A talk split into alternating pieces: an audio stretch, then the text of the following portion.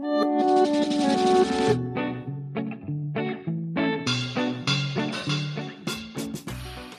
gros, l'entrepreneuriat, moi, je dis toujours, euh, c'est 95% d'emmerde, et c'est 5% euh, de pur bonheur.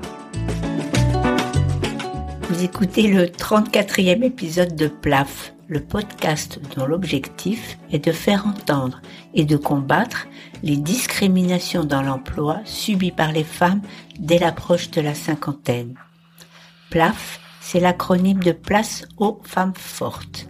Je suis Claire Fleury, retraitée, passionnée par les mutations du monde du travail, mobilisée contre les inégalités et en campagne pour contribuer à déconstruire les stéréotypes agistes et sexistes.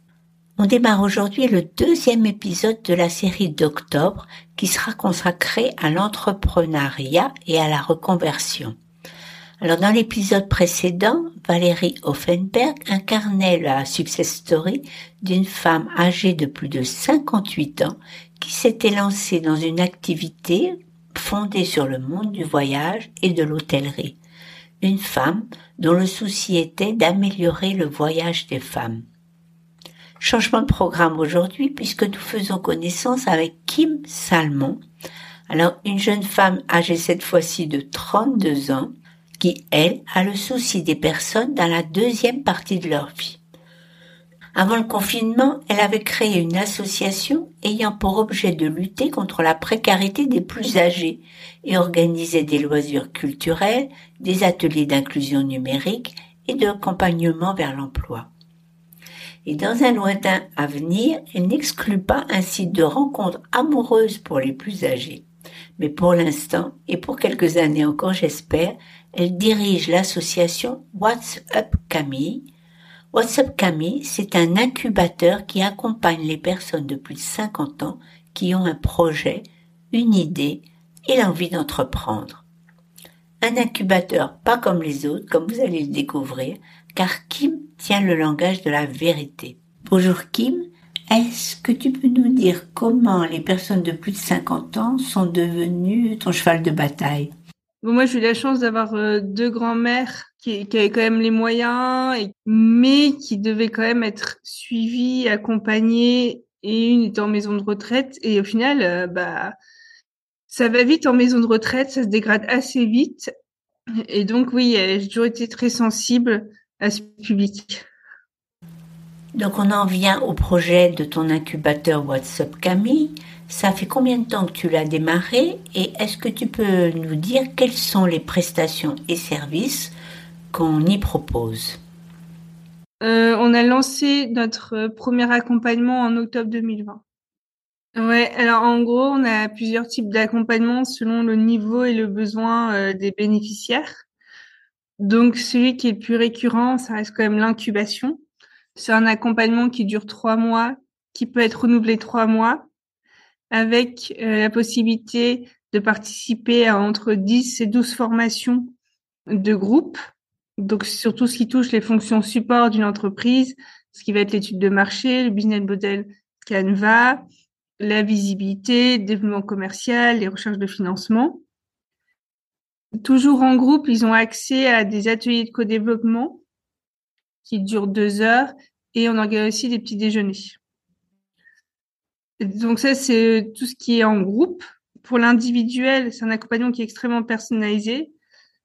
Alors, on propose, euh, on a une cinquantaine d'experts dans tous les domaines euh, de l'entreprise qu'on leur met à disposition et ça peut être des suivis sur une heure, deux heures, euh, voire plus, selon le rythme de l'entrepreneur. Ils ont aussi la possibilité d'avoir accès à un chef d'entreprise pour ce qu'on appelle du mentorat. Ça, c'est deux heures minimum par mois.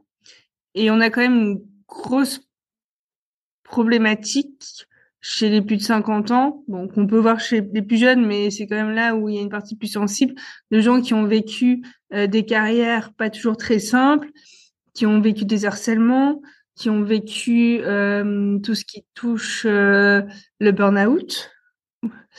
On leur met à disposition des coachs euh, sur tout ce qui touche le développement personnel pour les aider justement à travailler tout ce qui est syndrome de l'imposteur, la gestion du temps, la gestion du stress. Pour ceux qui sont plus avancés, on a un club, un club euh, des entrepreneurs de 50 ans et plus. C'est une adhésion qui est à l'année, qui leur permet aussi accès à des ateliers, à nos experts, coachs et mentors. L'idée, c'est vraiment qu'on comprenne comment fonctionne l'entrepreneur, quels sont ses besoins. Et moi, j'essaie de leur mettre, de mettre en contact avec des gens qui leur correspondent, qu'ils aient vraiment un feeling. Donc, ta valeur ajoutée, c'est sûr, c'est, c'est l'individualisation du parcours. Ouais, de l'accompagnement. Et on est, c'est des petites promos et il y a un côté très famille. En tout cas, j'essaie euh, de créer vraiment pendant ces trois mois une sorte de cocon même si on leur fait comprendre que l'entrepreneuriat, euh, bah, c'est un peu l'effet yo-yo. Euh, c'est toujours une forme d'insécurité et que en fait, s'ils sont pas prêts à se prendre des portes, à passer par euh, la cave plutôt que par la porte d'entrée, c'est peut-être pas le meilleur process pour eux. Ça, c'est deux conditions que tu penses devoir qu'il faut avoir dans sa tête pour pouvoir se lancer dans l'entrepreneuriat. Je pense qu'il faut être prêt à en chier, clairement. En gros, l'entrepreneuriat, moi, je dis toujours, euh, c'est 95% d'emmerde, mais et c'est 5% euh, de pur bonheur. C'est 5% d'adrénaline qui font que vous allez vous lever le matin, que vous allez faire des rencontres. Et en fait, tout ce que vous allez apprendre à un an, c'est comme 50 carrières dans une grosse boîte. Quoi. Mais les 5% compensent les 95%. Ah, complètement. Il y a tellement, tellement de choses à gérer, surtout au début, on est tout seul. Voilà, on a des entrepreneurs qui ont été cadres euh, dirigeants, qui ont géré des équipes, et là, ils se retrouvent tout seuls sur un projet à tout gérer, mais c'est un drame. C'est franchement, euh, le ciel leur tombe sur la tête. ce que je dis, parce que là, par exemple, on était au salon de l'emploi, et j'avais euh, une personne qui me dit, non, mais c'est bon, moi, je suis, euh, j'étais cadre dirigeant, euh, j'ai l'habitude. Vous avez l'habitude de quoi? De donner des ordres ou de faire vous-même? Il faut apprendre à tout recommencer. Vous êtes comme un enfant. Et il faut être humble. Et ça, c'est, c'est vraiment difficile, je pense, pour certains. Est-ce qu'il faut avoir certains traits de personnalité ou certaines conditions pour devenir entrepreneur? Alors, c'est difficile en fait de savoir si une personne a le profil ou pas pour être entrepreneur. Parce qu'il n'y a pas un profil type. Euh, nous, les gens arrivent avec une idée de projet. Ils vont remplir un document qui est très simple. Nom, prénom, euh, présentation du projet et euh, deux, trois phrases qu'ils peuvent laisser en commentaire. Ensuite, on, on, en parle de vive voix. Et après, il y a les trois mois d'accompagnement. Donc, concrètement, il y a un tri, mais il est très léger parce qu'il y a des gens qui sont très mauvais à l'écrit, plus à l'aise à l'oral et d'autres, c'est le contraire. Et on a aussi créé l'incubateur parce que, justement, quand vous êtes mauvais à l'oral, vous avez peut-être raté euh, votre intégration à des structures d'accompagnement. Et aujourd'hui, je vais pas faire une généralité, mais il y a beaucoup d'incubateurs. Ils ont peut-être 10, 15 postes à offrir, mais derrière, ils vont avoir 50, 60 demandes. Et quand vous avez un profil qui est pas très bon, est-ce que vous avez envie de l'accepter ou pas? Pas forcément, parce qu'il y a des stats et une importance aussi de montrer qu'on accompagne des bons projets. Et toi, c'est pas dans tes valeurs de faire un trait? Non, en tout cas, on essaie. On essaie justement d'aller chercher des gens qui vont être rejetés des structures d'accompagnement, euh, des incubateurs, parce que bon, il y a quand même pas mal de structures qui existent, comme les chambres de commerce, chambres de métiers d'artisanat, eux, ils sont assez ouverts aussi. Euh, c'est juste que moi, ce que j'ai, c'est les retours de mes entrepreneurs. Hein. Que des fois, l'accompagnement est pas assez personnalisé ou, les personnes avec qui euh, les entrepreneurs vont travailler sont peut-être pas assez adaptées à l'accompagnement d'un plus de 50 ans. Après, il n'y a pas qu'une question d'âge, hein. il y a aussi vachement une question euh, de profil, parce qu'on a beaucoup de gens qui sont extrêmement sensibles, euh, qui ont une façon de fonctionner qui est différente. Dans une promotion, tu prends combien de personnes?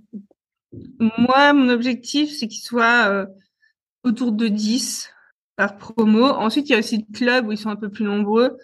Et on met en place pas mal d'événements à droite à gauche avec des, euh, des partenaires. Mais moi, ce que j'aimerais bien, c'est concrètement, à l'année, on est accompagné de plus de 60 entrepreneurs.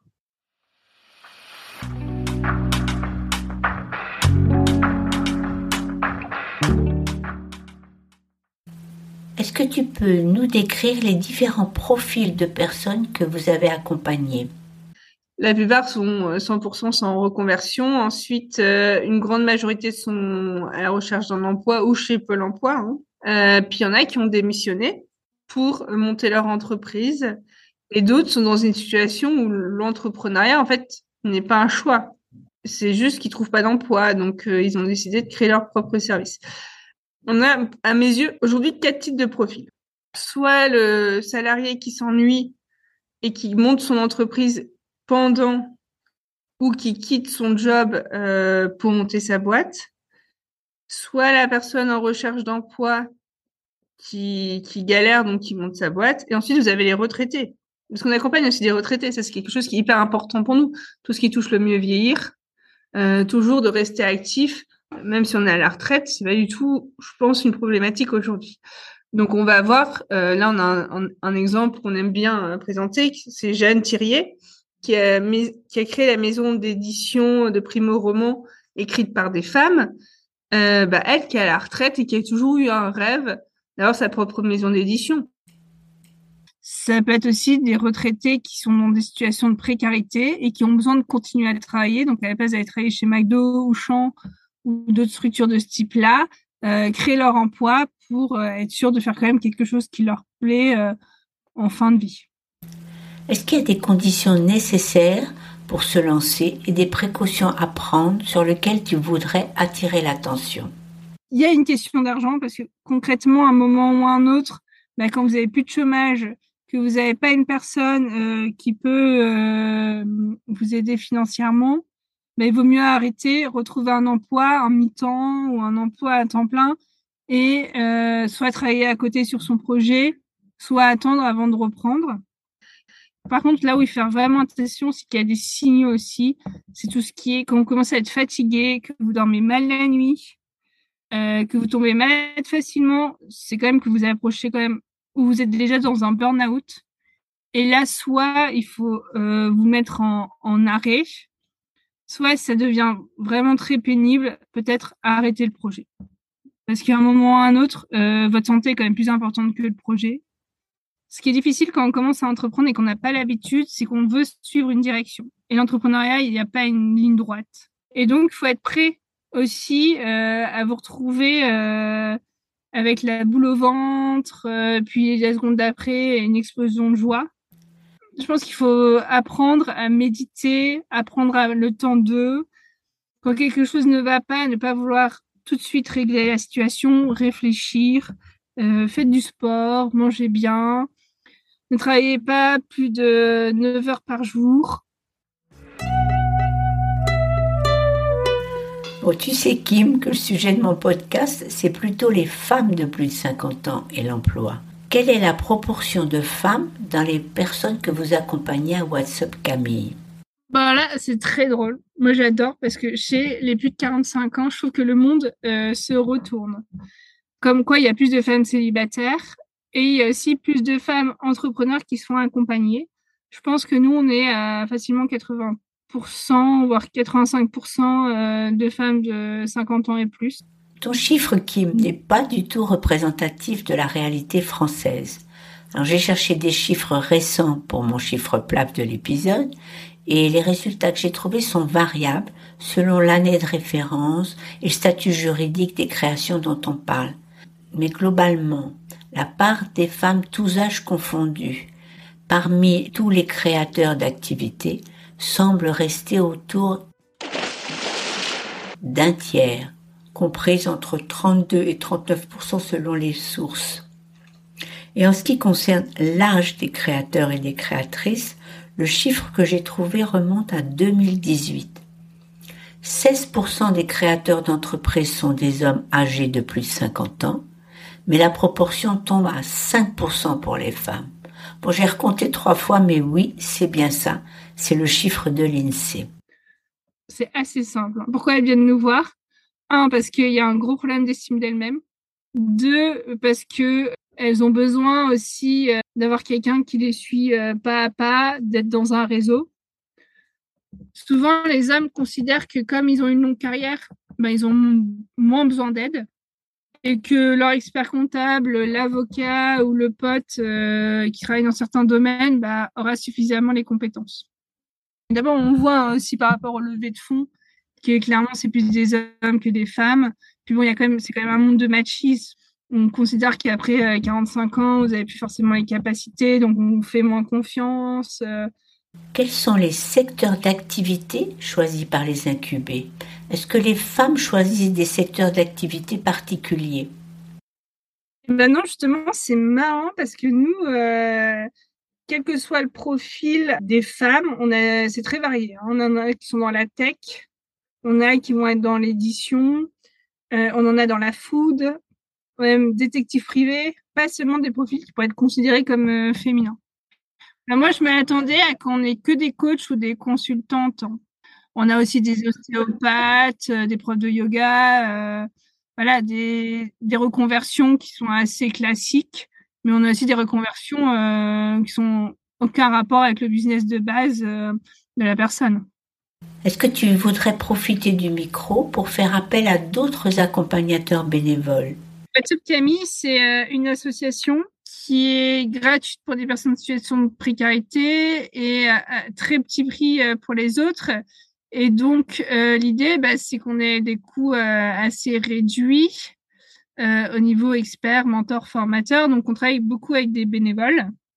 Donc, c'est des, c'est très varié. Hein. On a des gens juste qui ont envie de donner de leur temps sans contrepartie pour aider nos entrepreneurs parce qu'ils trouvent l'idée sympa, ils me trouvent sympa.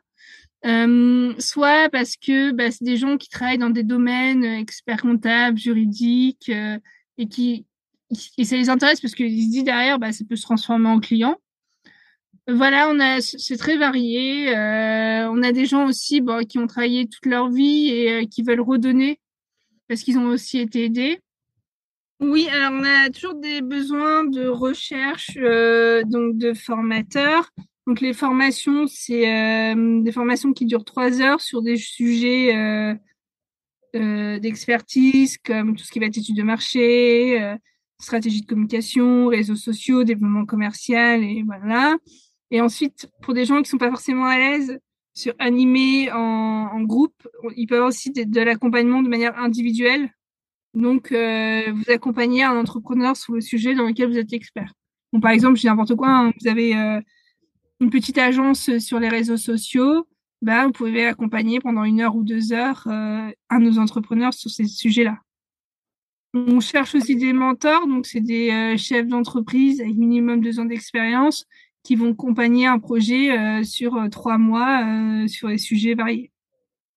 Et après, on cherche aussi des coachs parce que, comme j'expliquais tout à l'heure, il y a pas mal de femmes et des fois des hommes qui ont vécu des burn-out, qui ont des problématiques de confiance, d'estime d'elle-même. Donc, on cherche des personnes pour les coacher justement sur ces sujets-là. Et nous, bien sûr, en contrepartie, on vous met en avant dans, sur nos réseaux sociaux, sur notre site internet. Et quand on nous fait des demandes, euh, des recommandations, on, voilà, si on est content, on n'hésite pas à vous mettre en avant. Alors, j'avais quand même une petite question un peu personnelle pour terminer. Une fois, j'avais lu que tu avais eu un coup de blues J'en ai souvent. Nous aussi, on en a. Que tu peux nous donner un petit conseil quand on a des coups de blues? Alors moi, ce que je fais, c'est que bah, j'hésite pas à aller marcher, lire des choses positives, euh, parler avec d'autres entrepreneurs. Soyez dans des réseaux, dans des espaces de coworking. Euh, bon, pour les plus de 50 ans, euh, le fait d'être chez WhatsApp Camille aussi, on travaille sur ça, hein, de, rester fort et, euh, et de bosser ensemble. Et dites-vous qu'en fait, euh, à part la mort, en fait, il n'y a rien de grave en soi. Là, tes derniers mots me laissent sans voix.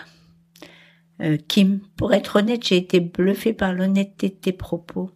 T'as pas essayé de nous dresser un portrait idéalisé de la création d'entreprise, et c'était bien aussi que tu nous rappelles que l'entrepreneuriat est parfois une voie imposée. Et puis justement, il me semble que c'est parce que tu mesures chaque jour les difficultés qu'il y aura à surmonter que tu as créé cette structure d'accueil qui me semble si indispensable. Tu nous as aussi montré l'extrême diversité des situations des incubés, ce qui valide le choix de leur proposer des accompagnements individualisés, le choix que tu as fait sur WhatsApp Camille.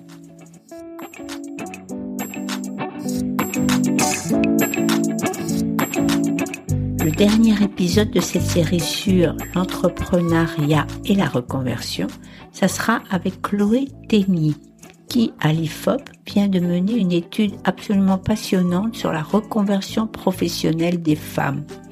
Vous donne rendez-vous le 28 octobre à venir pour l'écouter.